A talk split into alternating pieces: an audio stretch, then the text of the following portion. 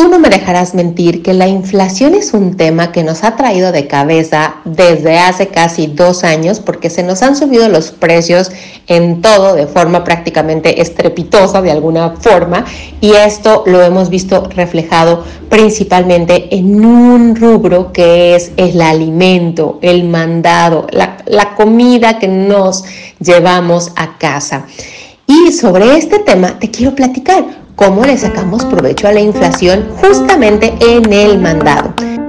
Hola, te doy la bienvenida a la Chorcha Financiera con Wendy Montaño y estoy feliz de tenerte por aquí porque estás a punto de aprender de finanzas personales, familiares o de tu emprendimiento para controlar mejor tu dinero, donde los lunes y jueves encontrarás un snack financiero, tips y episodios con mujeres extraordinarias en diversos campos. Mira, por ahí dicen, al mal tiempo buena cara. la inflación, si es algo que es externo y yo no lo puedo controlar, lo único que puedo controlar es las decisiones y las acciones que yo tomo para ponerme frente a eso que me está sucediendo. Entonces, hoy te quiero dar cinco tips para que hagas tu mandado de forma mucho más eficiente y que gastes lo menos posible. Incluso que gastes menos que cuando traíamos los niveles altos de inflación porque hay un tema de planeación y de previsión de por medio. ¿A qué me refiero? Ahí te van los cinco puntos que te quiero compartir.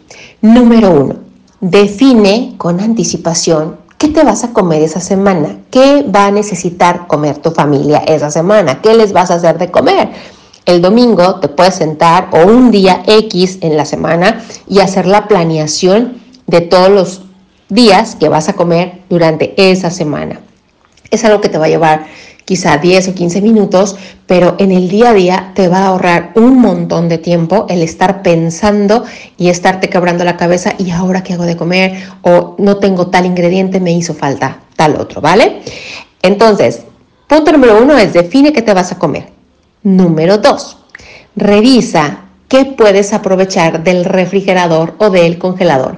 ¿A qué me refiero? Muchas veces tenemos comida del día anterior que a lo mejor no la quieres comer tal cual, pero la puedes aprovechar haciendo un platillo diferente.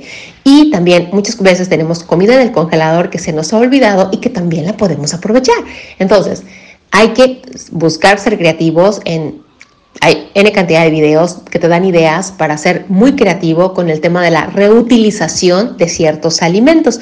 Entonces te sugiero que le eches un ojo para revisar y aprovechar lo que hoy por hoy ya tienes. Es más, no tienes que preparar siempre las mismas papas o el mismo estilo de papas con las papas que compras. O sea, al final puede haber muchas variantes. Simplemente es ponernos un poquito creativos.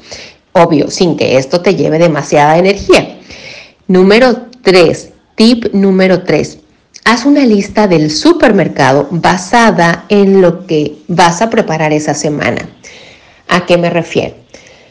No me dejarás mentir que cuando no vas con una lista al mercado, tú entras y todo está estratégicamente tan lindo, acomodado, que se te antoja un montón de cosas. Quieres traer mucho más de lo que necesitas.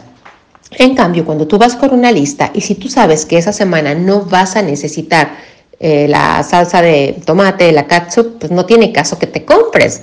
¿Para qué voy a agarrar una botella simplemente por costumbre cuando esa semana o en las próximas dos semanas no la pienso utilizar? No tiene sentido. Entonces, cuando haces la lista, vas en concreto, si vas por 10 cosas, vas por 10 cosas y punto. A lo mejor se te olvidó una, está bien, no pasa nada, la puedes comprar.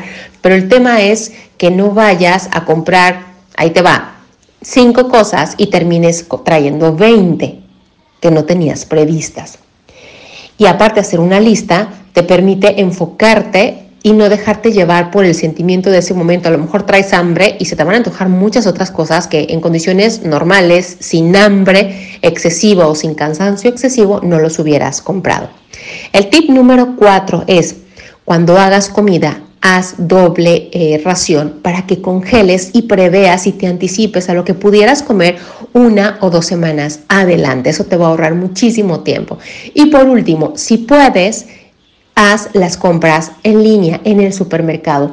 Vas a ahorrar en gasolina, en transporte, vas a ahorrar tiempo, vas a ahorrar energía, vas a ahorrar el tener que estar expuesto a toda la belleza que hay en el supermercado estratégicamente acomodada y si tienes niños vas a ahorrar muchos berrinches y pataletas. Entonces, te invito a que consideres estos cinco puntos y por favor, si quieres seguir aprendiendo, ve a la página de www.wendymontano.com este episodio se acabó y recuerda, eres la mejor directora financiera para ti, tu familia o tu emprendimiento. Bendiciones.